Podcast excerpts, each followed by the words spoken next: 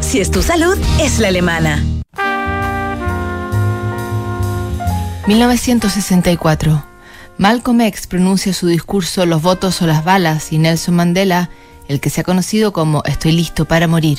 23 hombres y 31 mujeres escapan a Berlín Occidental a través de un estrecho túnel que cruzaba bajo el muro de Berlín. Paul Simon escribe The Sound of Silence. Los Beatles alcanzan por primera vez el número uno en el ranking norteamericano con I Want to Hold Your Hand, pisan por primera vez Nueva York y llegarían a ocupar las cinco primeras casillas de las tablas en Estados Unidos. La invasión británica es una bomba de tiempo que prevé el Departamento de Trabajo norteamericano introduce nuevas normas que afectaban directamente a músicos extranjeros que quisieran visitar el país.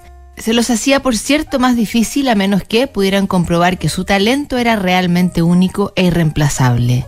Las Beatlemaníacas entraron en pánico y colmaron de cartas a Washington temiendo que los cuatro de Liverpool no pudieran volver. En una de ellas decía, El Dorado, Arkansas, abril de 1964. Caballeros, solo puedo esperar y rezar para que lean esta carta. Otras tres chicas y yo estábamos tan molestas que no pudimos ir a la escuela hoy debido a un artículo en el periódico que decía que los Beatles no pueden regresar a los Estados Unidos hasta que el gobierno dé su aprobación. Tal vez no siguieron la ley de la orden de autorización de inmigración, pero todos deben estar de acuerdo en que los adolescentes de Estados Unidos los quieren de vuelta.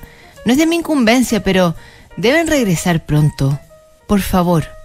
Espero sinceramente, no puedo escribir bien, estoy realmente muy molesta, que puedan dar algún tipo de respuesta a esta carta. Por favor, si puede, responda si volverán o no regresarán y cuándo.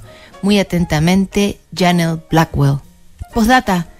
Esto no es en absoluto gracioso para mí o para cualquier otro fan de los Beatles. Por favor, contéstenme pronto. Es una carta seria y debe ser considerada y tratada como tal. El señor Willard Beards jefe del departamento en ese entonces, o quien sea que la lea, yo sé que no está bien escrita, pero es que me siento horrible. Tengo 15 y me siento de 80.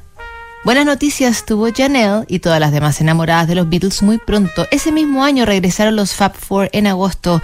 Al año siguiente y también al subsiguiente, John, Paul, George y Ringo desataron la locura en las calles y los escenarios